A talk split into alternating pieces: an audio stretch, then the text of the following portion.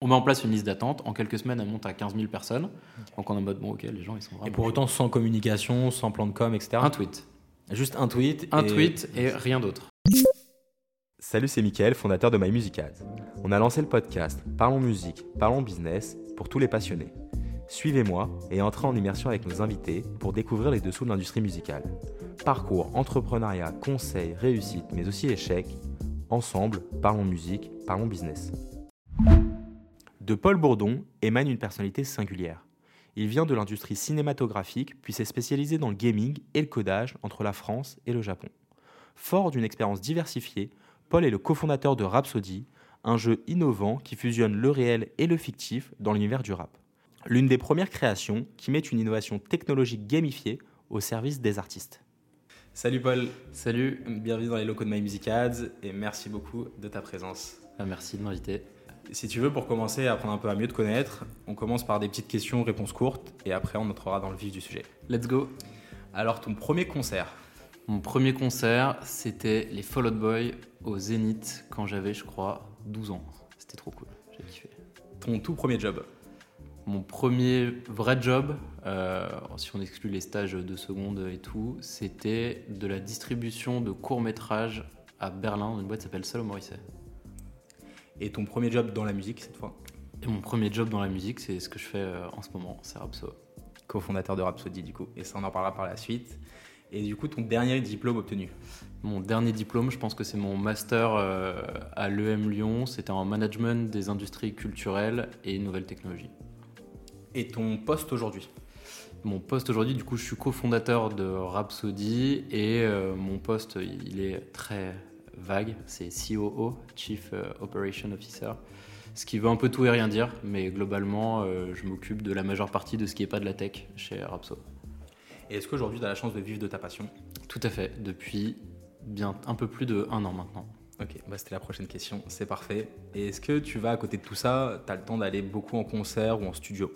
Alors j'ai le temps et je le, je- j'essaye de moins le faire euh, parce que l'année dernière en fait on a eu de la chance donc en lançant le projet de faire beaucoup de connexions un peu à droite à gauche et d'être invité euh, partout et je faisais des semaines à 3, 4 euh, concerts, studs, etc. Et au bout d'un moment c'était trop fatigant. Donc euh, là j'ai décidé cette De année lever le pied de, de ralentir. sur, sur, sur Rhapsody du coup. Et est-ce que tu fais du sport? J'essaye de faire du sport. C'est dur de, de maintenir le rythme. Je cours le week-end. J'essaie d'aller à la salle de temps en temps. Et là, j'ai repris un sport co un peu confidentiel qui s'appelle le football gaélique, qui est le sport euh, le plus populaire en Irlande. Et il y a un club à Paris qui est le meilleur club de France. Et du coup, j'essaie de m'y tenir, d'y aller toutes les semaines. Super. Et, et ton rapport avec euh, tout ce qui est alcool ou autre? Euh, donc autre drogue, moi je prends rien du tout, ça n'a jamais été trop mon truc. Euh, alcool par contre, euh, j'ai plutôt la main lourde historiquement là-dessus. Et donc pareil, cette année c'est dans mes résolutions de Moins de concerts et moins d'alcool. moins de concerts. Et c'est lié un petit peu euh, les deux. Donc ouais. j'ai décidé là pas d'alcool en, en semaine, que, le, que à partir du vendredi. Et ton artiste ou ton son du moment? Ça va faire un peu faillot, mais du coup, Dali, l'artiste de- du label d'Adrien que vous avez reçu euh, la dernière fois, où j'ai eu la chance de pouvoir écouter le prochain projet, et c'est un énorme banger. Eh ben, je crois que c'était son choix aussi. Et euh, quel a été, pour euh, la dernière question, quel a été en fait l'élément déclencheur euh, qui a fait que tu as bossé dans la musique? Je pense que c'est vraiment une série d'éléments déclencheurs qui peuvent remonter à très très loin. Donc s'il faut faire court, je pense que c'est le fait d'avoir rencontré mes cofondateurs en premier et euh, le fait d'avoir eu l'idée euh, de ce que pouvait devenir euh, Rhapsody, euh, donc ce que c'est devenu aujourd'hui. Les deux mélangés, euh, a fait, ça a fait que- que- qu'on a pu monter le truc parce que j'aurais jamais pu le faire tout seul et ils auraient pas pu le faire s'ils n'avaient pas eu l'idée non plus. Donc, euh, Donc ouais, c'est un mélange de choses, mais c'est d'abord euh, ta rencontre avec euh, bah, exactement. ouais. tes associés aujourd'hui. Ok, bah merci beaucoup pour euh, ces réponses. Et, euh, et c'est bah, ton parcours, quand, quand on en parlait euh, tout à l'heure en off, c'était hyper intéressant parce que toi, tu viens bah, de la classe préparatoire. Après, tu as fait une école de commerce. Est-ce que tu avais une volonté entrepreneuriale pendant ces étapes-là de ta vie ou pas du tout? Ouais, exactement. Bah, comme je te disais tout à l'heure, je suis, j'avais pas vocation à faire école de commerce au départ. C'était pas trop, enfin c'était pas la direction dont je rêvais pour moi. Et il se trouve que je me suis retrouvé dans une école de, commerce, bon par choix aussi, bref, un parcours un peu compliqué. mais en entrant en école, je me suis dit, il y avait deux axes qui m'intéressaient. C'était un, l'industrie, les industries culturelles, donc c'était le ciné surtout ce qui m'intéressait à l'époque, et l'entrepreneuriat. J'étais dans une école qui était spécialisée dans l'entrepreneuriat. Donc j'ai eu la chance de rencontrer beaucoup d'entrepreneurs pendant mes études. Et à ce moment-là, je me suis dit que c'était peut-être pas pour moi. Et finalement, je suis quand même là. Ouais, qu'est-ce qui te faisait dire que c'était pas pour toi? Euh, bah, en fait, en rencontrant euh, beaucoup d'entrepreneurs, ils nous ont euh, un peu tous donné le même son de cloche, que c'était énormément de sacrifices, et notamment de sacrifices de vie perso, au niveau familial, des, potes, etc., qu'il fallait vraiment sur les premières années de monter sa boîte, mettre tout ça de côté, de prendre le risque de se brouiller avec, enfin, au niveau du couple, etc. Et tout ça pour un pourcentage de réussite qui est très très faible. Et moi, c'est très important pour moi, mes potes. Et donc je me suis dit, c'est hors de question que pour un taf, entre guillemets, je, renonce à ce qui fait pour moi le sel de la vie. Donc je me suis dit que c'était pas le, la voie. Pas ouais. Et c'était quel type d'entrepreneur? C'est-à-dire c'était des profs de ton école de commerce ou des camarades de classe? Non, c'était vraiment des entrepreneurs qui venaient euh, témoigner, exactement, faire des conférences. Alors beaucoup, et je pense que c'était malin, beaucoup d'entrepreneurs qui avaient échoué. Euh, donc euh, des, vraiment tout type de projets. Certains où tu entends l'idée, tu te dis oui, bah, ça avait aucune chance de fonctionner. D'autres où il y avait une très bonne idée, une mauvaise exécution, etc. Enfin bref, tout un tas de, tout un tas de, de parcours différents. Euh, mais euh, il y avait du coup beaucoup d'enseignements qui en tiraient, parce qu'il y avait euh, eux qui expliquaient comment ils avaient monté leur projet, mais aussi pourquoi ils avaient échoué, etc. Donc vraiment des profils très très variés. ça c'est hyper intéressant d'avoir eu les deux, surtout des histoires d'échecs, c'est hyper intéressant je trouve pour après en tirer les meilleures leçons. Mais toi, du coup, après, après tes études, tu n'as pas enchaîné directement avec Rhapsody, tu, tu bossais ailleurs. Est-ce que tu peux nous raconter un petit peu ça? Ouais, complètement. Alors, j'ai un peu enchaîné directement avec Rhapsody, parce que Rhapsody, c'était un sujet, euh, c'était un projet amateur euh, qui était en parallèle de, de ce que j'ai fait après mes études. Mais moi, immédiatement euh, après mes études, donc j'ai fait un stage de fin d'études dans une boîte de production de courts-métrages. donc j'ai fait ça pendant six mois, ça s'est très bien passé. J'ai vraiment découvert et apprécié le métier de producteur de, films à ce moment-là. Et du coup, après, j'ai voulu continuer. J'ai été embauché dans une boîte qui s'appelle Moonshaker, qui est une boîte du coup de production de longs métrages, ce coup-ci, qui ont fait notamment La crème de la crème, Le brio, Play, etc. Et donc, j'ai travaillé en tant que chargé de production là-bas pendant deux ans et demi, je crois, sur euh, du développement et de la production de euh, longs métrages de fiction, longs métrages documentaires. J'ai fait notamment Les Rois de l'arnaque, qui était sur Netflix. Euh, mmh. Euh, il y a quelques, enfin qui est toujours sur Netflix d'ailleurs, qui a bien tourné, qui a bien tourné avec Marco Mouli que j'ai eu la chance de pouvoir côtoyer pendant quelques semaines. C'était assez lunaire et euh, et que du coup j'ai fait ce job-là pendant deux ans et demi et j'ai quitté quand Rapso ça a commencé à bien. Ah, c'est ça. Hein. Et toi, toi pendant ces deux ans et demi, tu avais quel mindset à ce moment-là? Une volonté de rester là-bas et de faire ta carrière là-bas? Enfin dans ce dans ce, dans ce secteur d'activité? Ouais, à l'époque, je me disais que c'était euh, ça que je voulais faire, que je voulais devenir moi-même producteur, euh, produire mes propres films. Et d'ailleurs, euh, à ce moment-là, je cherchais beaucoup de jeunes réalisateurs, de jeunes scénaristes pour les produire moi-même en parallèle de mon taf. Ce que j'ai pas réussi finalement à mener à bout, et tant mieux parce que je les aurais laissés sur le carreau à un Assez rapidement en plus. exactement. Euh, mais oui, je me voyais totalement là-dedans. A posteriori, je pense que c'est pas une industrie dans laquelle je retournerai, euh, parce que c'est des cycles de production qui sont très longs en fait. Et là, quand je vois la vitesse à laquelle ça évolue quand on est euh, dans la tech, je pense que je n'arriverai pas à me faire aller aussi lentement. Euh, mais, euh, mais ouais, à l'époque, je me destinais plutôt à rester dans la Avec quand même une, une, petite fibre entrepreneuriale, puisque tu voulais euh, déjà produire, faire tes propres productions à côté. Ouais, c'était quand même quelque chose qui me terrifiait, le côté entrepreneurial. Je pense que le côté production sur la partie artistique m'excitait vraiment beaucoup, mais le côté plus gestion d'une boîte, être enfin, vraiment producteur du côté financier du terme, euh, était euh, pour moi, enfin pas une source d'angoisse, mais toujours un point d'interrogation parce que c'était pas ce que je gérais euh, dans mon taf de tous les jours, donc j'avais une, une, vue assez partielle de ce que ça représentait. Et, et je me demandais justement si bah, être solo sur ta boîte, tes producteurs, c'est quand même un métier qui est très solitaire. Quoi. Et, c'est vrai que cette partie-là était toujours un point d'interrogation dans ma tête. Là, je suis très content de ne pas avoir monté une boîte tout seul, par exemple. Je pense que ça aurait été dur. Et Tu m'as fait la belle, la belle passe. Mais du coup, pour, pour parler de Rhapsody, qui va être le sujet euh, principal de notre discussion, comment ça s'est immiscé un peu dans ton, dans ton plan de vie et dans ton plan de carrière, ça? Ah bah, c'est arrivé euh, par la petite porte. Euh, donc au tout départ, euh, je suis contacté par une de mes amies d'enfance qui me dit que son, son mec travaille sur un projet qui pourrait m'intéresser et qui sont une bande d'ingénieurs et que ça pourrait être utile que je les rejoigne pour aider à structurer un peu le projet et en faire quelque chose qui euh, développe une audience un peu plus grand public. Donc à cette époque-là, je rencontre donc Louison, mhm. euh, Rachad et Martin, qui euh, travaillaient sur Rhapsody, mais la version Rhapsody de l'époque, qui était une grande base de données qui contenait bah, tout un tas de... une grande base de données musicale, dans le sens où il y avait les paroles, des données de streaming, etc. Enfin, tout un tas de données un peu 360 sur les artistes. Euh, mais qui avait pas de fin très précise, pas d'objectif euh, très précis. Et donc je rentre dans le projet à ce moment-là, avec pour objectif de savoir qu'est-ce qu'on peut faire de cette donnée, qu'est-ce qui peut être intéressant, est-ce qu'on peut développer un produit, etc. Et à l'époque, notre objectif, c'est un petit peu de devenir un genre de Opta euh, de la musique. Donc Opta, c'est un institut data dans le sport. Et donc essayer de devenir un provider de données, entre guillemets, pour l'industrie musicale. Et donc, on commence avec une première application, c'est-à-dire de voir comment nous, on peut l'utiliser nous-mêmes. On développe un média, mais le média ayant toujours eu pour objectif euh, d'être euh, une manière de prouver que cette donnée a de l'intérêt pour cesser d'être un média derrière.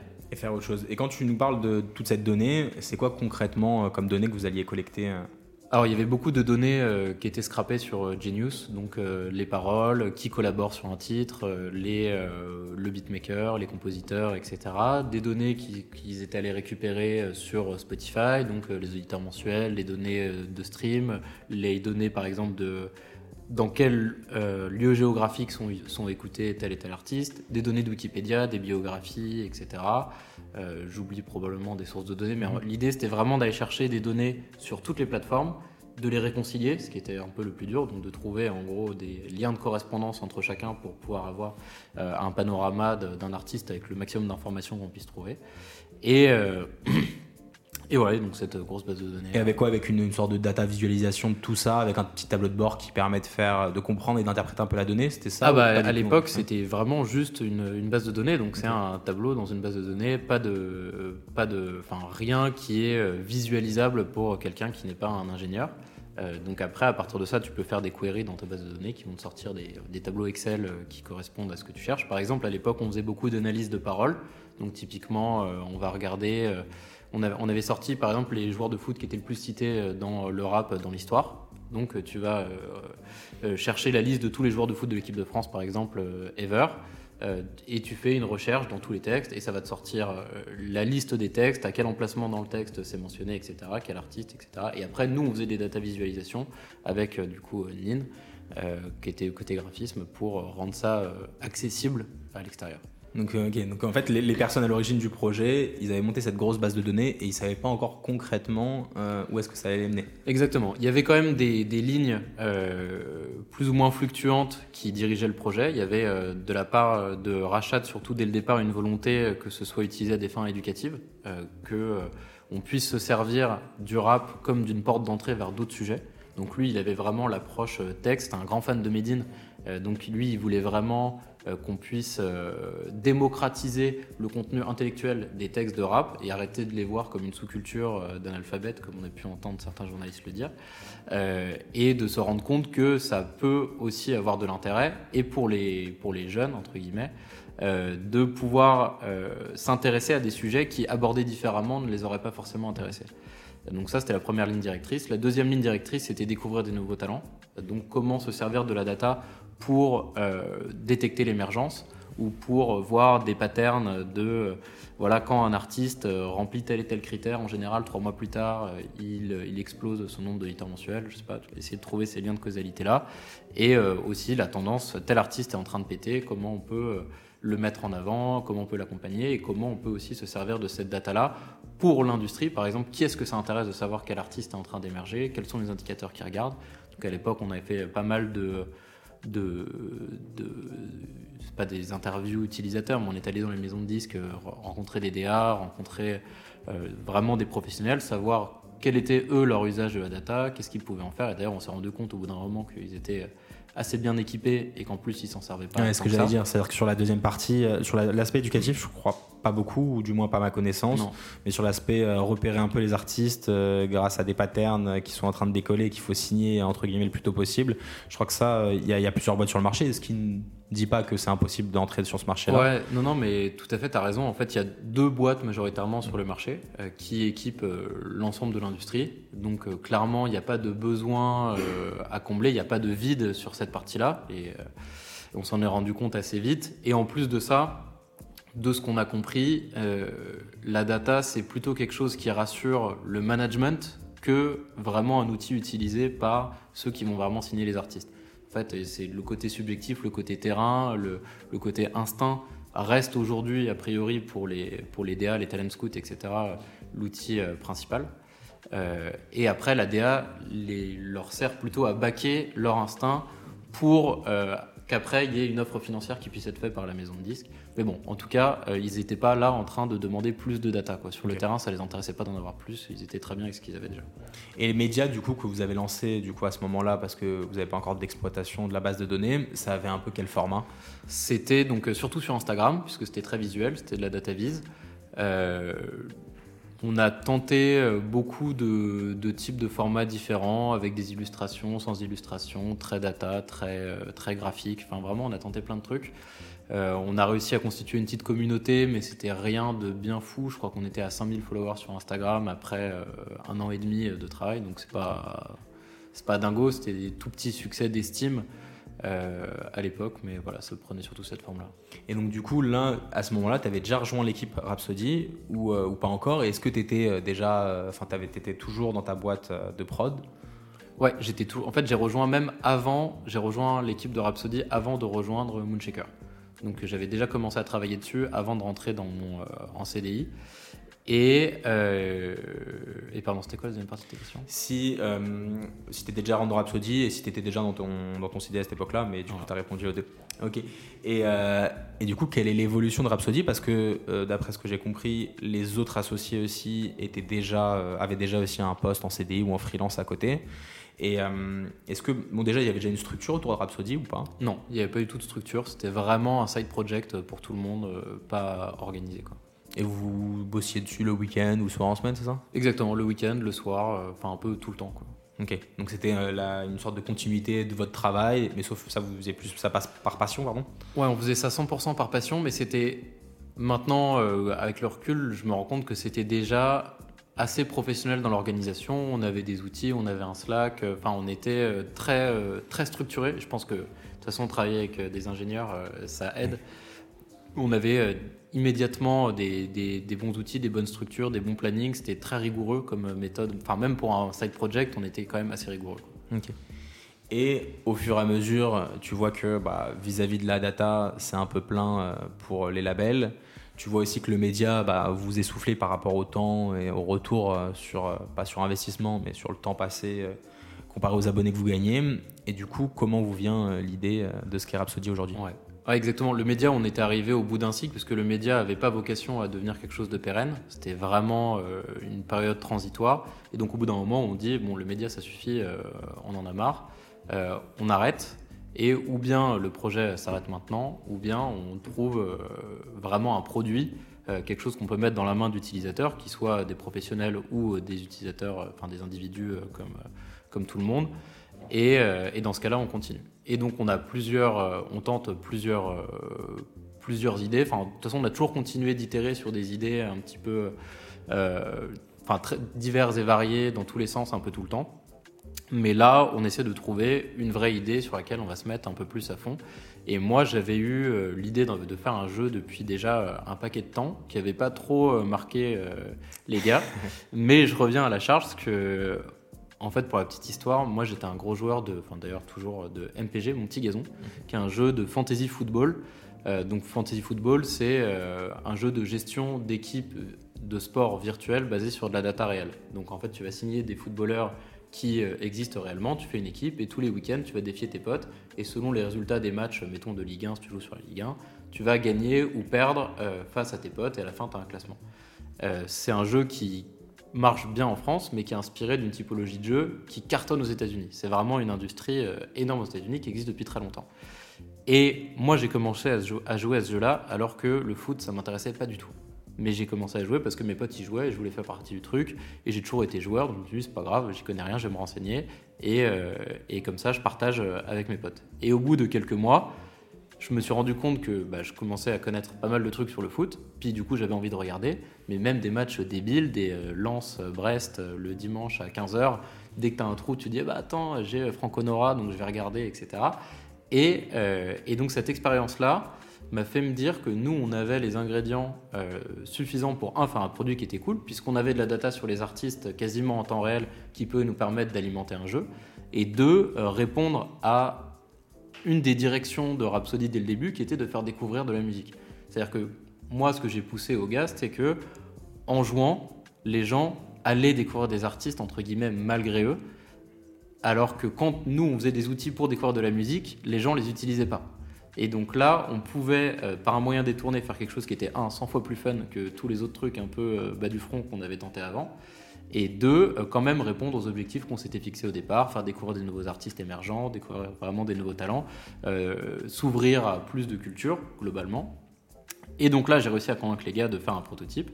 Euh, on se pose dessus l'été et on sort une version dégueulasse, une première version dégueulasse de Rhapsody, donc dans laquelle le joueur incarne un label, il a accès à une base de données d'artistes, il a un budget et il peut aller signer des artistes. Et ces artistes rapportent de l'argent tous les jours en fonction euh, de leurs données de stream, de vente, etc. Et euh, vraiment, interface horrible, euh, pas de design. Et justement, avec l'équipe, quand, quand tu, tu me dis que vous êtes posé un petit peu, est-ce que tu peux m'en dire un petit peu plus sur l'équipe euh, Ouais. de l'époque Carrément, bah, ça n'a pas tant que ça changé. Donc il y a Rachat qui aujourd'hui est notre CEO, qui lui vient plutôt du produit, qui a travaillé chez Itch beaucoup, qui a travaillé en freelance, etc., en tant que product manager. Il y a Louison qui lui est un docteur en cybersécurité et qui a travaillé chez Spotify en recherche, c'était de la recherche sur euh, la composition musicale assistée par l'intelligence artificielle. Il y a Martin qui lui euh, est data scientist et qui travaillait chez Weezings, donc sur les algorithmes d'analyse notamment du pouls, il me semble. Et euh, à l'époque, on avait déjà Marc, il me semble, qui était notre designer et qui, et qui avait fait les premiers écrans de, de l'appli, mais je ne sais pas s'il était déjà là ou si, c'était, euh, ou si on avait fait les écrans à la Zub de notre côté, je sais plus. Et toi, ton, ton rôle dans tout ça à- Et donc moi, à ce moment-là, je m'occupe de quoi? Bah, J'ai écrit les règles du jeu, que finalement on a euh, découpé en tout un tas de petits morceaux pour laisser que euh, l'essence centrale, mais donc plus grand-chose. Et, euh, et je- j'essaye de trouver les infos euh, qu'il me faut pour euh, voir comment on peut faire une stratégie de lancement, euh, voir comment on peut essayer de diffuser le jeu, quelles règles on pourra rajouter, enlever, faire des tests à droite à gauche, me renseigner, faire tester tous les prototypes qu'on fait à des gens pour obtenir leur retour, essayer d'améliorer le, produit. Mais bon, à l'époque, on, a tous un- on a tous un job à côté, ça avance un peu à droite à gauche, il n'y a pas de rôle très précis. Euh, même à cette époque-là, moi j'ai surtout donné l'idée, et puis après on a discuté ensemble de ce qu'on faisait, et puis je me retrouve un peu comme ça, les mains vides. Je dis, bon, bah, on va voir, on va attendre de voir ce qui se passe. Et euh, donc on bricole euh, un proto en quelques mois, pendant les vacances, et à la rentrée, même, non, même en. Oui, si, je crois que c'était en décembre, on, décide de- d'aller chercher des utilisateurs qui sont pas des gens qu'on connaît. Donc on avait déjà fait tester euh, des versions euh, Par les proches, bricolées etc. par des proches. Tout le monde nous dit ah ouais c'est génial, euh, les gens ils sont hyper sympas quand tu les connais, mais on se dit bon bah si ça se trouve en vrai ça intéresse personne. On a besoin d'avoir des retours énervés de gens qui vont défoncer notre truc euh, parce que sinon on saura jamais si ça plaît, puis on pourra jamais s'améliorer, etc. Et on pouvait le télécharger où? Via le web uniquement ou- Impossible de pouvoir le télécharger si on te donnait pas le lien. Donc c'était vraiment euh, très confidentiel. Et donc à cette époque-là, on dit bon ben euh, ils sont où euh, les gens les plus sauvages? Ils sont sur Twitter. Donc on va aller sur Twitter. On avait, euh, je sais plus, genre 1500 followers, un truc comme ça, peut-être un peu plus. Et euh, on dit voilà le média maintenant c'est terminé. On a bricolé un jeu, voilà ce que c'est le concept. Ceux qui sont chauds pour tester, inscrivez-vous ici et on vous envoie le lien par email. Donc on avait un, quand ils s'inscrivaient, ils recevaient immédiatement un email avec le lien de téléchargement. On s'était fixé pour objectif d'avoir une grosse centaine de, de bêta-testeurs, alpha-testeurs, euh, d'ici la fin de l'année. Donc je crois qu'on avait trois semaines avant la fin de l'année, un truc comme ça. on rentre tous chez nous euh, en calculant pas le truc, en se disant bon, on va voir ce que ça donne. J'espère que demain il y aura quatre personnes qui sont inscrites. On revient le lendemain et en fait notre service qui gérait l'envoi des emails avait craché parce qu'on n'avait pas payé le plan pour suffisamment de personnes. Donc il y avait que 3000, 3000 personnes qui s'étaient inscrites qui avaient reçu le mail. On ne sait pas combien ont essayé en fait. On n'a aucune idée de combien de gens ont essayé de rentrer leur email et ont jamais rien reçu. Ah, t'avais même pas une base de données où ça tombait Ah bah non, là on n'avait plus rien quoi. Euh, et euh, donc 3000 personnes ont le jeu. On voit que notre tweet il a, il a été partagé par plein de médias rap et tout, donc il a beaucoup beaucoup circulé. Et donc là on dit bon, ok. Donc là les gens ont accès au jeu. euh, c'est enfin hyper content, hyper surpris que ça plaise autant que la propo. En fait, c'est vraiment la proposition qui a plu parce que le produit, il y avait pas, les gens n'y ont pas eu tant que ça accès. Euh, le jeu commence à circuler, on commence à obtenir des feedbacks. Nous, on dit bon bah les gens sont intéressés, on va mettre en place une file d'attente parce qu'on n'a aucun intérêt à diffuser plus le jeu. Il n'est pas fini. Euh, il manque euh, deux tiers des fonctionnalités, enfin même plus que ça, il manque 90% des fonctionnalités. Il est moche. On n'a pas besoin de plus de euh, peut-être 500 personnes pour tester ce truc-là et nous donner tous les feedbacks dont on a besoin, même moins. Donc, euh, on décide de ne pas donner le lien à plus de gens. On met en place une liste d'attente. En quelques semaines, elle monte à 15 000 personnes. Donc, on est en mode, bon, ok, les gens, ils sont vraiment. Et pour autant, sans communication, sans plan de com, etc. Un tweet. Juste un tweet. Un et- tweet et rien d'autre. Un a- tweet sur, un média que vous aviez euh, depuis une année. Exactement. Mais rien d'autre. Enfin, le média qui existe, enfin la page Twitter qui existait déjà depuis plusieurs années, mais qui avait, qui avait pas, euh, je pense que maximum on devait avoir 4000 followers, mais ça me semble déjà beaucoup. Je sais plus, c'est un, range entre 1500 et 4000, je sais plus. Donc pas énorme, des gens qui kiffaient le rap, mais aussi un petit peu un réseau qu'on s'était fait euh, dans la, dans la musique et notamment dans le rap via le média, parce qu'on avait déjà collaboré avec d'autres médias, on leur avait filé des datas, etc. Donc on avait rencontré les gens, et je pense qu'à ce moment-là, euh, d'autres médias se sont dit euh, qu'ils allaient nous donner un coup de pouce et ça a vraiment bah, ça a marché pour nous quoi. Et donc tu te retrouves avec une, euh, une liste d'attente déjà alors que le produit il est même pas fini et que c'était juste un test. Ça, C'est ouf. Ça c'est ouf. En vrai, euh, c'est ce qu'on souhaite euh, quand on lance une application. Je pense que c'est vraiment ce qu'on souhaite au début, c'est d'avoir un engouement.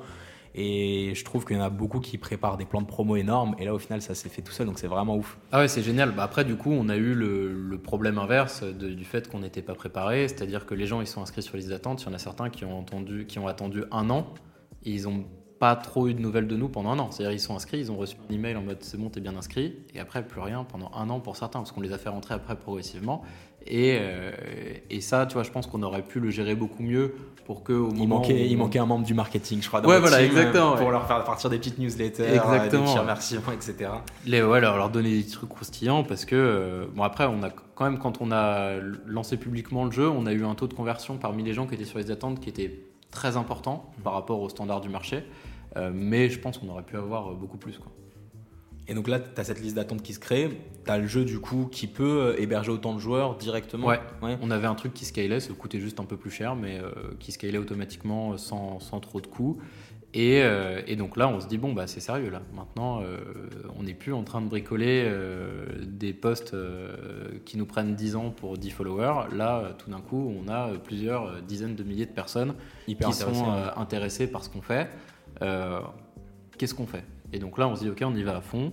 Euh, on quitte progressivement nos jobs, on monte une boîte et on décide de s'y mettre vraiment sérieusement.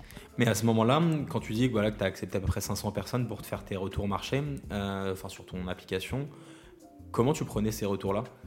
Alors, euh, à l'époque, je, sais, je crois que c'était surtout via le Discord. On, on a mis en place un Discord, on les encourageait euh, à nous envoyer leur feedback directement, donc euh, remonter les bugs, poser les questions, les réponses par mail, aussi beaucoup sur les réseaux sociaux directement. Vu que les gens avaient entendu parler de nous, surtout via, Twitter via Twitter et un peu via Insta, ils nous ils DM la page directement et on discute avec eux. Maintenant, on a un groupe WhatsApp qui fonctionne Ah, c'est ouf ça, parce que bien. tu as créé, euh, sans le vouloir ou en le voulant, je sais pas, mais une communauté hyper fidèle euh, Ouais. grâce à ces testeurs, au groupe Discord, etc. Ouais, carrément. Alors après, je pense qu'il y en a certains qui sont un peu lassés de, de faire remonter des bugs euh, ad vitam aeternam depuis plus d'un an, parce que le projet, il est toujours pas terminé. Mais, euh, mais ouais, on a quand même des, des- des joueurs ultra engagés, euh, ultra bienveillants, ultra patients, qui, qui kiffent de ouf ce qu'on fait et qui on est, parce qu'on est très très proche de nos communautés, on, échange énormément avec eux, on répond à tout le monde tout le temps. Enfin, tu vois, on est sur WhatsApp avec eux, tout le monde répond quoi. C'est Rachad, moi, c'est pas que le, community manager ou la personne du market qui va répondre, tout le monde répond. on, les, on essaie de les rencontrer le plus possible parce que c'est eux en fait qui nous font vivre et c'est en récoltant leur feedback euh, qu'on va pouvoir faire quelque chose qui est vraiment bien et qui nous fait progresser. Et euh, même quand parfois il y a des gens qui sont agacés, c'est génial parce qu'on a un, produit qui, même si parfois c'est le frustration, c'est, ils s'en foutent pas quoi. Et c'est tellement difficile de créer un produit dont les gens n'en ont pas rien à foutre que c'est déjà un symbole qu'on a quelque chose quoi. Ouais, surtout aujourd'hui qu'il y a beaucoup de produits qui sortent. Donc, euh, mais après, c'est vrai que très peu dans, le rap et sur la partie gamification du rap, il n'y en a pas beaucoup. Donc, euh, donc je pense que vous aviez euh, visé une belle niche euh, qui est bien plus qu'une niche, à mon avis, en profondeur de marché. Et à ce moment-là, tu, as commencé, je t'ai coupé, excuse-moi, mais à me dire que bah, vous commenciez au fur et à mesure à quitter votre job. Mais à ce moment-là, financièrement, ça donne quoi, Rhapsody? Ah bah financièrement à ce moment-là on n'a pas un rond. on décide de, du coup de monter une structure, donc on fait une SAS.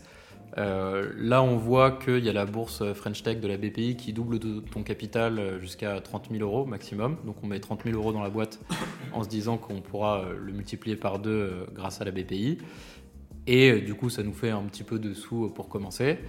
Et, là, on, on, se dit que bah, si on veut que ça devienne vraiment sérieux, il faut qu'on lève des fonds parce que ça coûte quand même pas mal d'argent de euh, faire tourner rien que des serveurs.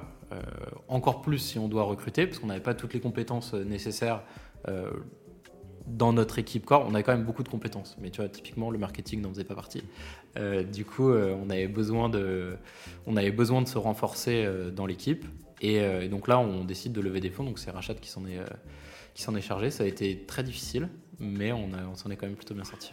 Donc en fait, avant euh, cette levée de fonds, c'était tout en autofinancé avec à un moment T euh, la bourse French Tech de la BPI. Qu'on n'a pas demandé finalement. Ah, que vous n'avez pas demandé finalement Ok. Et en amont, du coup, c'était quoi euh, Vous divisiez par le nombre d'associés les frais? Alors, bonne question. C'était beaucoup plus à l'arrache que ça. c'était. ça se faisait des lydias dans tous les sens. Ouais, un petit peu. Et enfin globalement, c'était un peu chacun qui payait pour les services dont il avait besoin pour faire fonctionner euh, ce qu'il faisait. Quoi. Donc je pense que côté tech, euh, c'était eux qui payaient euh, les frais de serveur. moi, si j'avais besoin de payer des trucs côté market, bah, c'était moi qui payais sur mon argent perso. et du coup, enfin voilà, chacun payait ses trucs. On n'a pas trop essayé de rééquilibrer cette partie-là. Et du coup, très rapidement, vous dirigez vers une levée de fonds parce que voilà, vous commencez à quitter vos travail, il faut de l'argent, que ce soit pour ça et également bah, pour la tech, je suppose.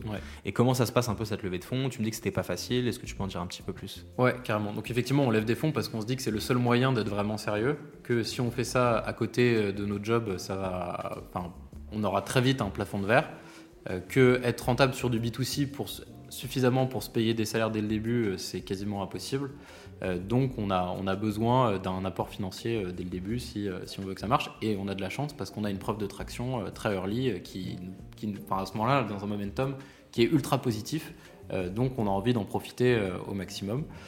donc comment, comment on s'organise à ce moment-là? Bah, On essaye d'aller voir des fonds d'investissement. Aucun n'a voulu se placer sur notre projet.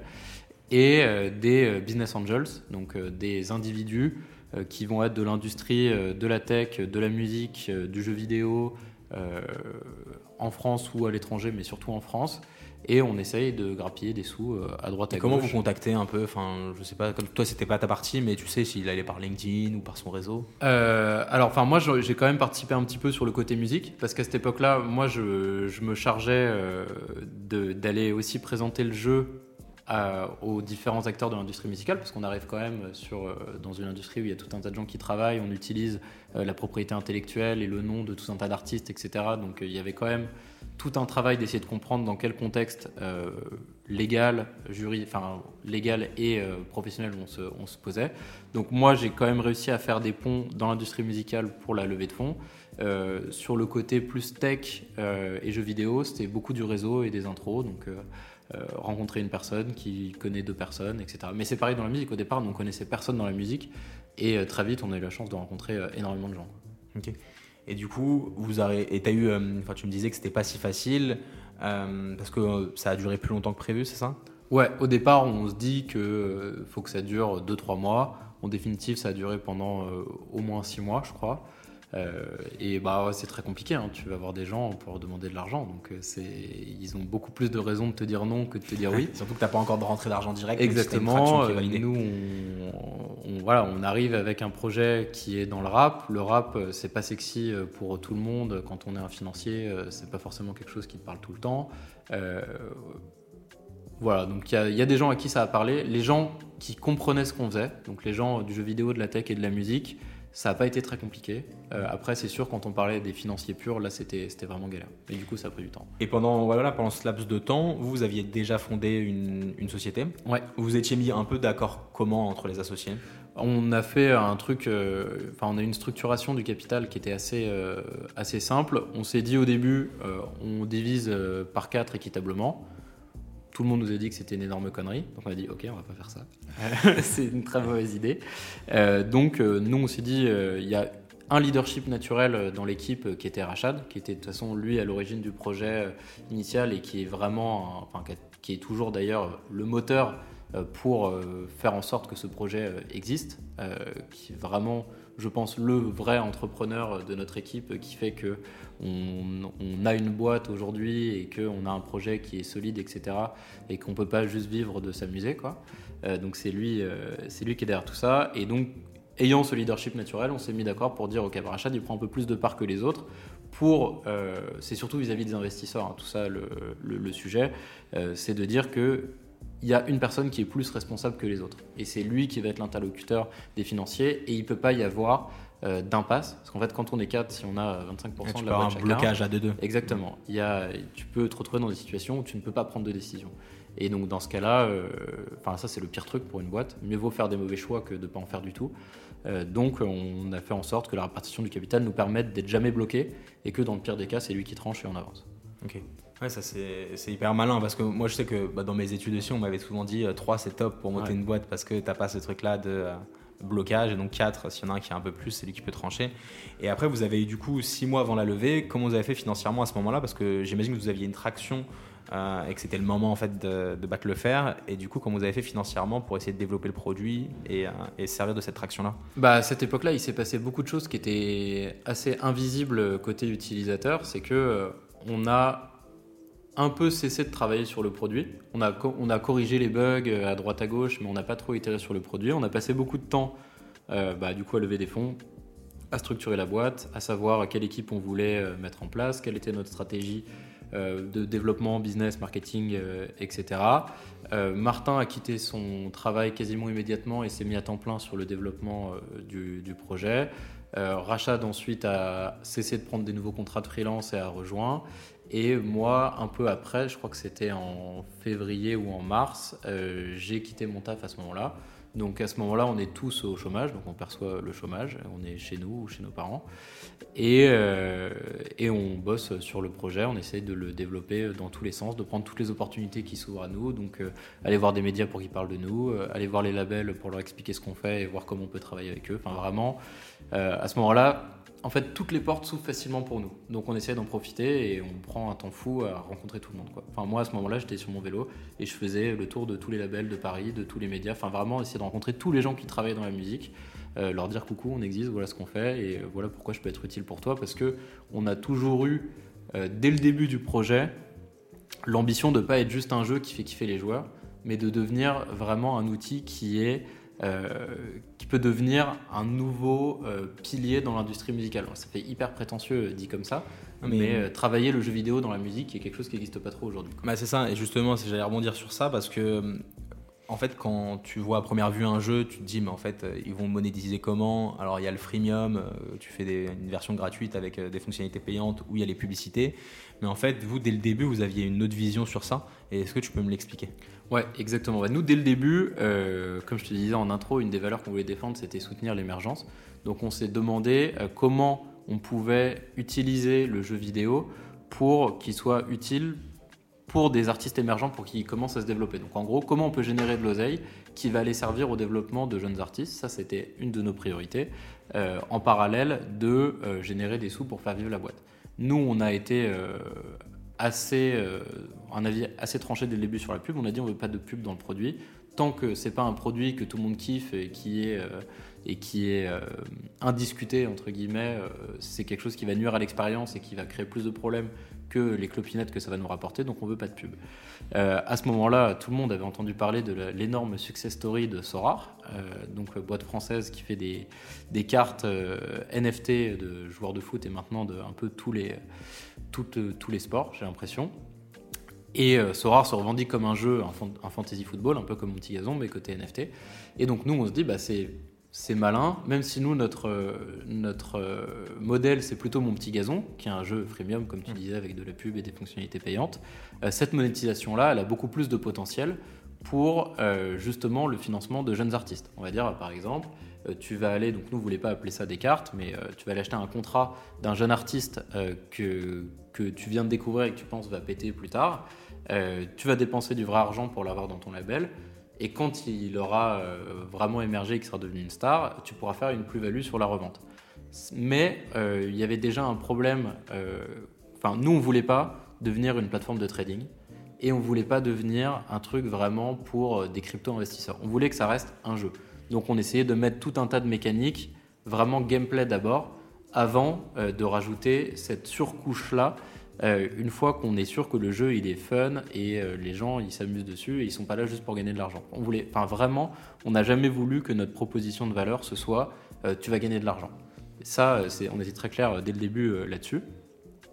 Et donc du coup, dans tous les cas, c'était pas notre priorité de mettre en place cette brique payante. Il fallait d'abord développer un jeu qui était cool, mais c'était notre modèle au départ. finalement, le marché des cryptos s'effondre.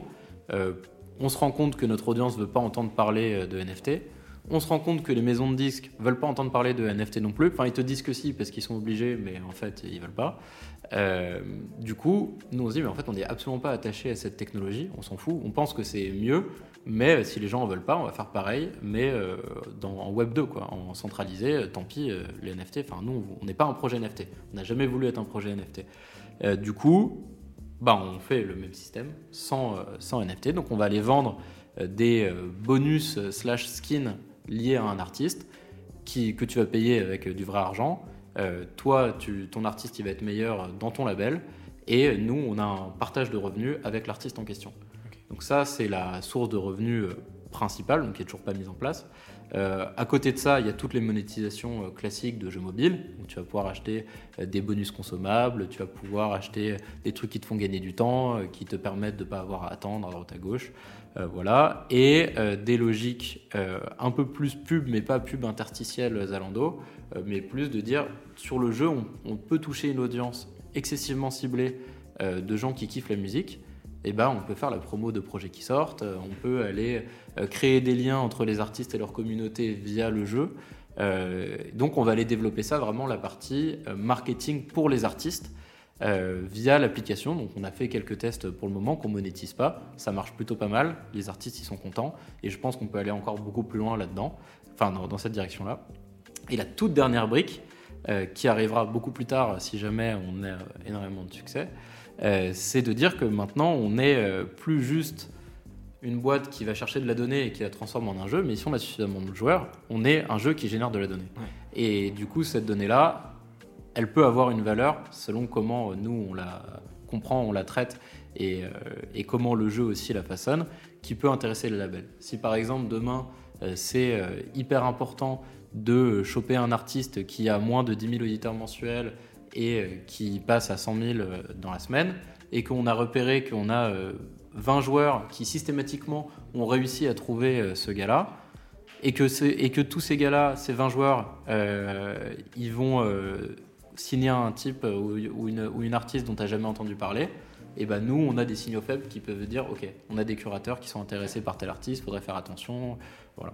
Ouais, c'est ça. Bah, quand on parlait de pattern au tout début, c'est vraiment là, tu amènes vraiment euh, un produit dans un marché concurrentiel, mais avec une vraie valeur ajoutée. Exactement. Avec ça. Exactement. Là, on a, euh, en fait, c'est plus euh, l'analyse nous de la data qui va déterminer les patterns, mais plutôt on va donner les outils et l'interface à des DA qui sont dans leur salon ou dans leur chambre de, de montrer qui est en train d'émerger.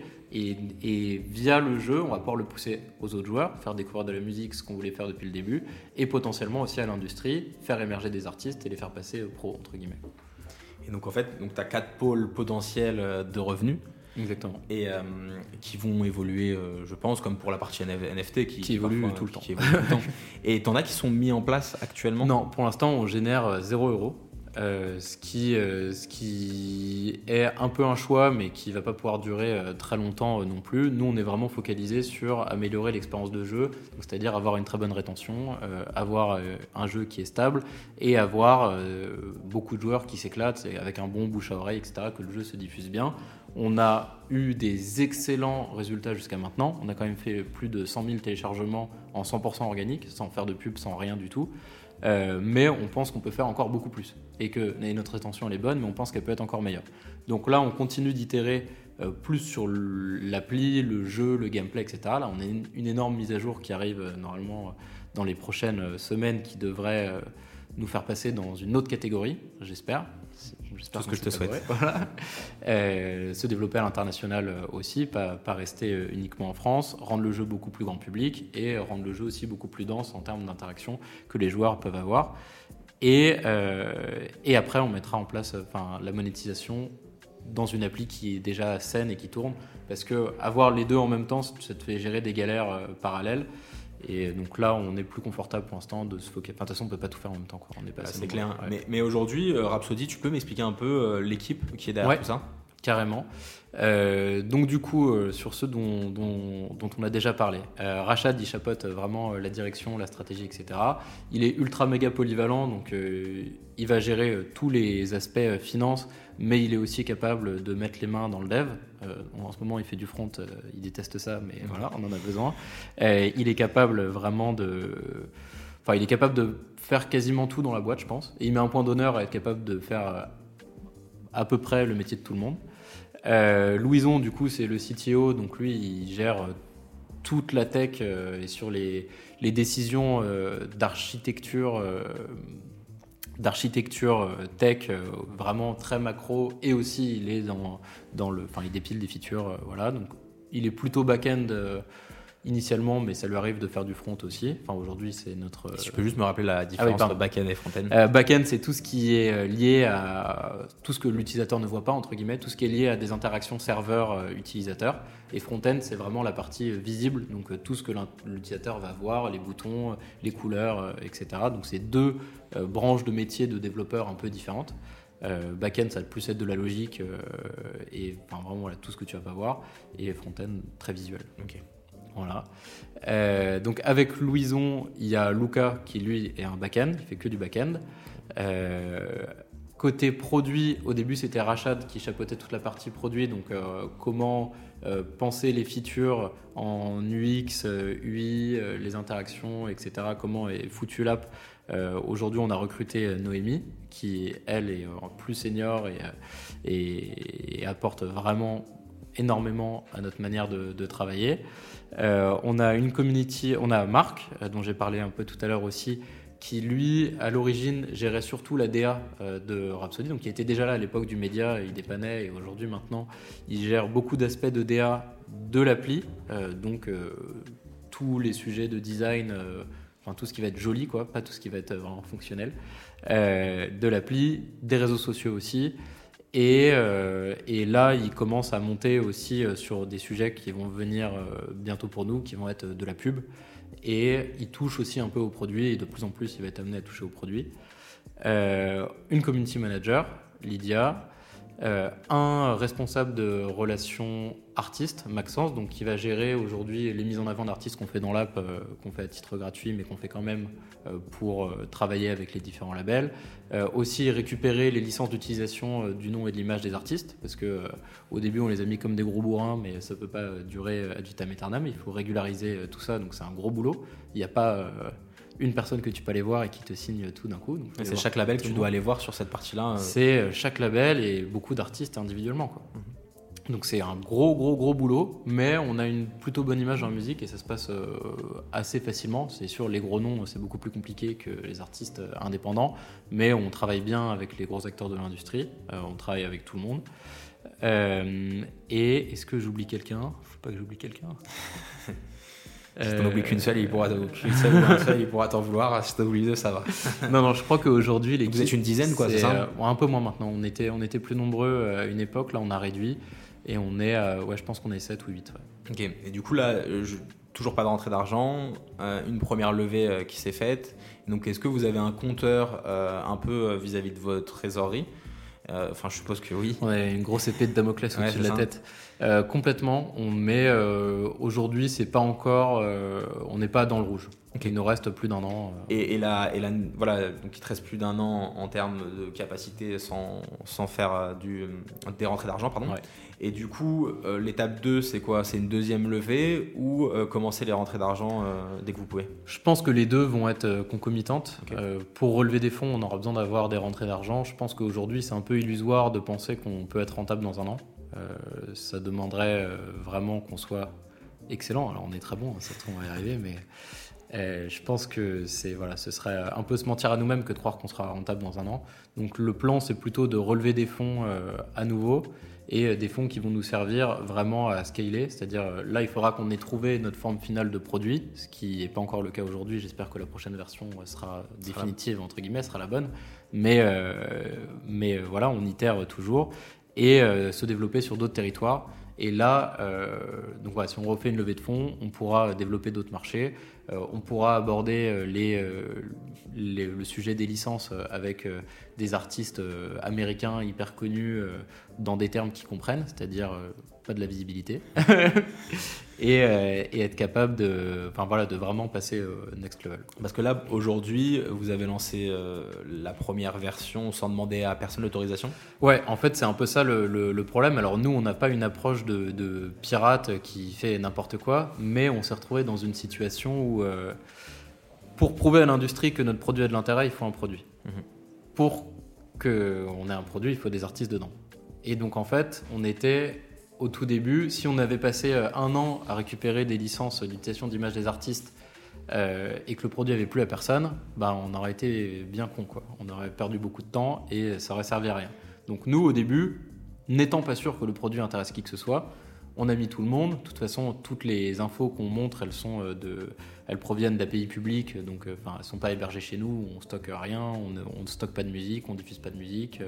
Enfin, vraiment, on, est, on a essayé de tout faire bien pour prendre le moins de risques possible, mais on a mis tout le monde parce qu'il fallait qu'il y ait tout le monde pour prouver que le produit avait de l'intérêt. Maintenant, on a prouvé que le produit avait de l'intérêt, donc on doit régulariser tout le monde. Et donc ça, c'est euh, plus ou moins compliqué selon les profils, mais euh, c'est un boulot bah, que j'ai fait, enfin que je fais toujours depuis un an et demi, c'est aller voir tous les labels, tout le monde, un par un et leur dire voilà ce qu'on fait, voilà pourquoi c'est intéressant pour vous.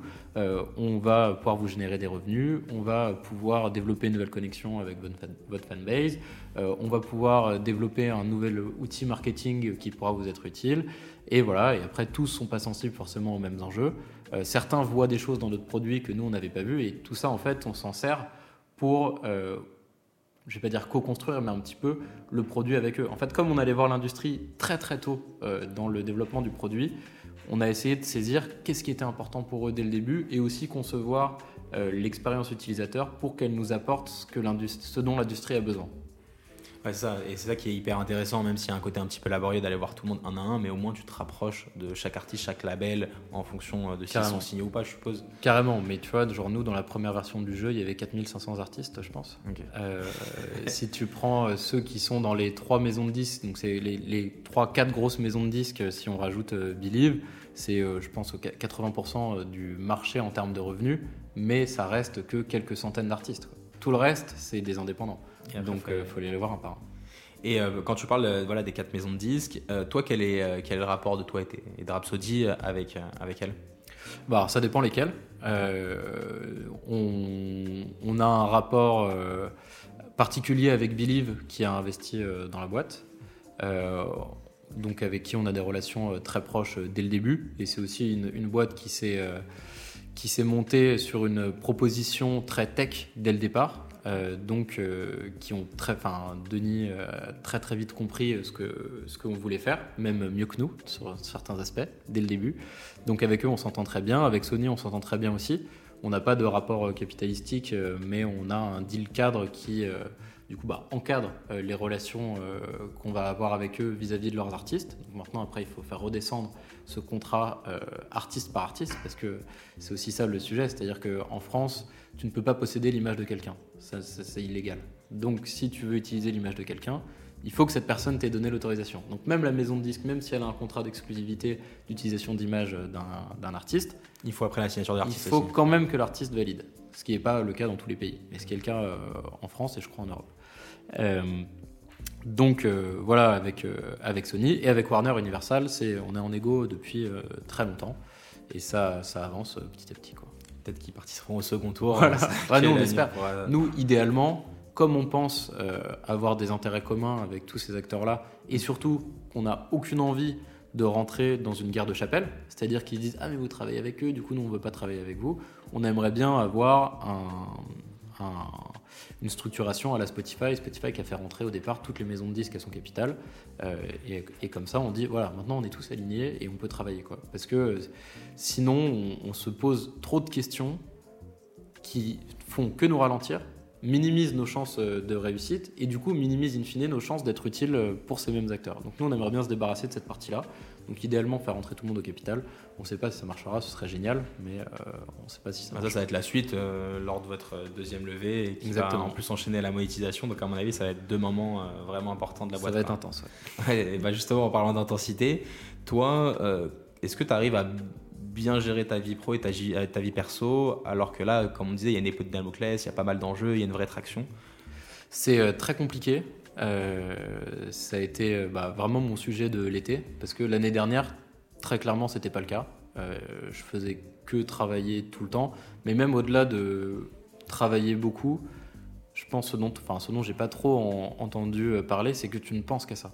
C'est même pas, même quand tu n'es pas en train de travailler, enfin, moi j'étais incapable de parler d'autre chose.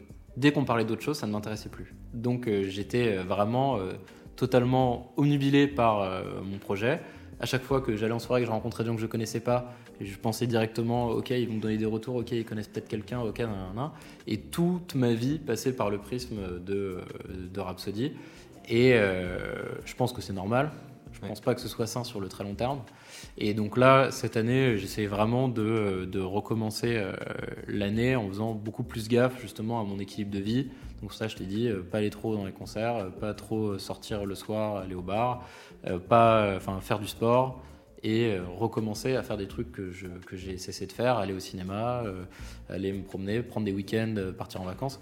Parce que l'année dernière, je culpabilisais de prendre un jour off. Quoi. C'était, enfin, Ou même le week-end de partir et de dire Ok, j'aurai pas mon ordinateur, qu'est-ce que je vais faire quoi. C'était, Et même si tu, tu, te mets en off, ton cerveau il est. Exactement, il est jamais vraiment off. et, et, je pense aussi que ça se passe par une bonne organisation de son temps, parce qu'on peut travailler 15 heures et être aussi efficace que quelqu'un qui bosse 7 heures. Et toi, tu as, des outils ou des tips euh, que, que tu as l'habitude de faire? Alors moi, ouais, j'ai. Alors c'est plus instinctif que vraiment de l'organisation, mais je, je suis, quand même assez organisé. Je fais beaucoup de to-do list euh, que je retrie tout le temps. Euh, j'essaye de prioriser correctement selon la matrice. Bah, est-ce que c'est important, est-ce que c'est urgent? Essayer de toujours faire important, urgent en premier. ensuite, urgent, pas important, ou bien important, pas urgent. Et tu fais jamais ce qui est ni l'un ni l'autre. Et, euh, et je fais, euh, j'essaie de toujours faire ce qui me, ou bien, enfin c'est toujours ou bien ce qui me stresse le plus, ou bien ce qui est le plus rapide à faire en premier. Et donc le matin, c'est là où moi je suis le plus productif et le plus en forme. Je vais attaquer les sujets qui me saoulent le plus. Euh, J'essaye de les finir le plus vite possible. Et comme ça, après, je respire et je peux aller traiter tous les autres sujets et dépiler plus vite. Je suis quelqu'un qui travaille plutôt vite. Donc en général, je me fais une montagne d'un truc qui a l'air très long et très compliqué et c'est pour ça que je l'attaque en premier. Je me rends compte assez vite que c'est bon, ça va aller, je vais pouvoir le faire et ça va bien se passer. Et, euh, voilà, c'est un peu comme ça que je m'organise. Mais, euh, et ta To-Do, tu l'as fait sur quel euh, Tu l'as fait sur un logiciel en particulier? Alors maintenant, je l'ai fait sur Todoist, euh, qui est un, tool qui est assez puissant et que j'ai intégré à un nouveau tool qui s'appelle Reclaim. Je ne sais pas si vous avez déjà entendu parler de ça, mais qui est un calendrier euh, powered par intelligence artificielle, bref, qui en gros va aller me caler les éléments de ma to-do selon la priorité dans mon agenda directement, Ah euh, pour que du coup je puisse, enfin je me dis ok là j'ai une heure de trou, il m'a filé une tâche qui normalement se fait en, en une heure et que j'ai mis au top de mes priorités, euh, classées par catégorie, etc. Et qui va te caler aussi potentiellement, enfin tu peux, tu vois nous on a des one-one avec euh, tous les membres de l'équipe très réguliers. Euh, et ben je lui dis voilà, cale-moi le one-one avec euh, Maxence, euh, de préférence euh, après 17h, le jeudi ou le vendredi. Et ben hop, dès qu'il trouve un trou dans mon emploi du temps euh, à ce moment-là, il Ça me lui le invite. automatiquement, ça lui envoie une invite. Et si jamais je mets autre chose, il me le recale à un autre moment automatiquement. Euh, voilà, c'est un peu des trucs de détraquer, hein, mais euh, Ah mais c'est super. Et euh, ça, moi, j'aime bien cette question parce que chacun a sa, sa façon de faire. Et, euh, et pas mal euh, l'IA sur l'agenda connecté. euh, Faudrait que j'essaye. Ok, donc tu arrives. maintenant, tu essayes d'arriver à, bien tenir ton équilibre entre euh, vie euh, perso et, et euh, vie pro.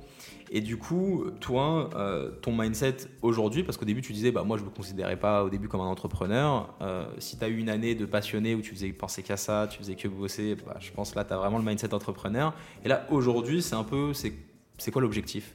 Bah, moi, en fait, je considère que j'ai énormément de chance, euh, ce que je te disais euh, tout à l'heure, de réussir à vivre d'un projet euh, qui est le mien. Enfin, qui est le nôtre, mais qui est du coup aussi le mien. Et j'adore, en fait. Vraiment, je kiffe trop. C'est génial, je trouve c'est incroyable. C'est un, plaisir que je pense pas tout le monde a la chance de pouvoir avoir dans sa vie, d'avoir un job qui te paye et c'est toi qui décides ce que tu fais et c'est tes idées. Et il y a un vrai plaisir de, de démiurge, de tu penses à un truc, et bah autour de toi, tu as, les compétences et tu as les gens qui ont envie de le faire, et puis tout d'un coup, ça se matérialise et tu vois un truc que tu as imaginé. Enfin, vraiment, c'est incroyable. Donc, moi, bah, le mindset, c'est de réussir à faire en sorte que la boîte soit pérenne, donc euh, qu'elle puisse continuer euh, d'exister et que je puisse continuer à m'éclater et apprendre euh, plein de choses. Parce que bah, n'a pas trop parlé de ce que je fais au jour le jour moi, j'ai beaucoup parlé des autres, j'ai un peu oublié, mais j'apprends énormément de choses, j'apprends des nouveaux métiers, enfin tous les tous les trois mois, il- tout d'un coup il faut faire quelque chose, personne ne sait le faire, bon bah je vais, tant pis, je vais apprendre et je vais le faire, et c'est trop bien, moi j'adore ça, vraiment c'est trop trop cool. Donc euh, l'objectif c'est euh, bah, de mettre mon énergie à la bonne quantité, au bon endroit, au bon moment, pas me cramer, euh, mais faire en sorte que je puisse contribuer suffisamment pour que le projet soit, enfin, devienne durable, puisse, qu'on puisse garder euh, tous nos employés. C'est quand même une responsabilité aussi. euh, Et en a. prendre des nouveaux et en prendre des nouveaux et se développer sur d'autres continents et continuer à vivre des dingueries et, euh, et aussi vraiment enfin je, je sais pas si tout le monde se rend compte mais nous on est vraiment des vrais passionnés de musique et l'idée d'avoir un impact sur l'industrie c'est quelque chose qui nous drive vraiment beaucoup quoi se dire que euh, potentiellement des artistes pourront euh, vivre ou se professionnaliser euh, grâce à nous, c'est vraiment quelque chose auquel on pense souvent. Genre quand on réfléchit à, nos moyens de monétisation à destination des artistes, on se dit ok, est-ce que combien de séances de studio va pouvoir se payer cet artiste avec l'argent qu'on va lui générer? Et si c'est pas suffisant, et ben faut qu'on trouve autre chose quoi. Et on réfléchit vraiment comme ça. Il faut que faut qu'on puisse avoir un impact et pas juste euh, nous on va faire de l'oseille sur le dos des artistes et euh, eux, on ne sait pas trop combien ils gagneront, mais nous, comme on se sert partout, on va gagner beaucoup. Euh, c'est vraiment pas ça le mindset. Quoi. On a vraiment envie d'avoir un impact. Et si jamais on y arrive, on sera hyper. Quoi. Et là, enfin, moi, c'est vraiment ça mon objectif générer des revenus pour les artistes, euh, pérenniser le projet pour continuer à s'éclater. Quoi. Ok. Bah, c'est un super objectif et, euh, ça, ça se cale bien euh, bah, dans, dans l'air du temps, je pense, parce que tu pourrais aider énormément d'artistes euh, en développement à autofinancer un peu leur, leur première sortie avec les revenus des streamings, du merchandising, etc. Exactement. Et ben, merci beaucoup pour cette discussion. Moi, j'aime bien euh, toujours euh, en question de fin te poser quelle est la personne qui t'a le plus inspiré ou influencé sur ton parcours professionnel? C'est pas obligé la personne, ça peut être une personne. Euh, ouais. Je savais que tu poserais cette question. Je m'étais dit que j'allais y réfléchir. J'ai pas trop réfléchi. Euh, non, mais j'ai quand même une personne qui me vient euh, pas mal euh, en tête. Alors, c'est pas quelqu'un de connu, c'est très personnel. Mais c'est le mon premier boss, celui que j'avais du coup à Berlin quand je faisais de la distribution de court métrage, qui était un, un ingénieur qui travaillait dans le cinéma. Donc, un peu un profil transfuge comme, comme moi, quoi, et qui avait euh, vraiment. Donc lui, il avait un vrai métier, euh, enfin un vrai métier. Il avait un métier euh, toute la journée, il faisait de la distribution de long métrage pour une autre boîte, et il avait sa boîte à lui qui faisait de la distribution de courts métrages sur laquelle il bossait un jour par semaine.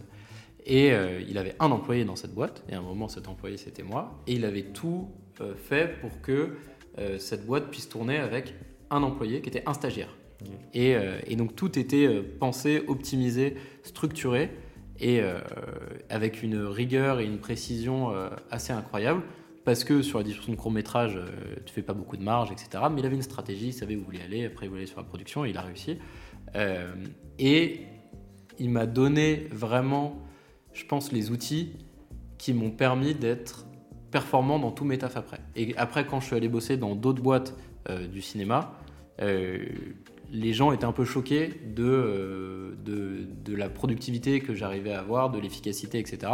Parce que lui, il avait ce besoin-là que tout soit euh, optimisé, parce que sinon la boîte, elle tourne pas, euh, qu'il n'avait pas le temps de, de, de gérer tout au jour le jour tout seul. Et, euh, et du coup, ça m'a, comme c'était ma première expérience professionnelle, pour moi, c'était ça la base. C'était normal, quoi. genre ouais, tout le monde travaille comme ça, quoi. C'est, normal. Et, euh, et donc, euh, ça m'a vraiment beaucoup influencé bah, dans toute ma manière de travailler et même aujourd'hui d'être bah, très structuré et essayer d'être Hyper très- pragmatique. euh, Exactement, ouais. très productif. Alors après, c'est pas des, c'est pas des profils qui sont très communs dans les industries musicales, quoi. C'est, euh, Ouais, Enfin, dans justement, l'industrie c'est- c'est- créative et tout, beaucoup Ouais. de gens qui sont beaucoup plus euh, au feeling, etc. Moi, je passe un peu pour un robot parfois, mais je pense que ça, ça permet de faire avancer euh, la boîte euh, plus qu'un peu euh, ce profil-là. ouais. Et, c'est un profil que je partage avec euh, avec euh, Rachad et Louison, donc ce qui fait qu'on est, euh, on se comprend bien aussi. tu vois. On arrive bien à, à travailler ensemble parce qu'on réfléchit tous euh, comme des robots. quoi. Bah, c'est top, super. Merci beaucoup pour l'échange Merci à toi. et à très vite. À très vite.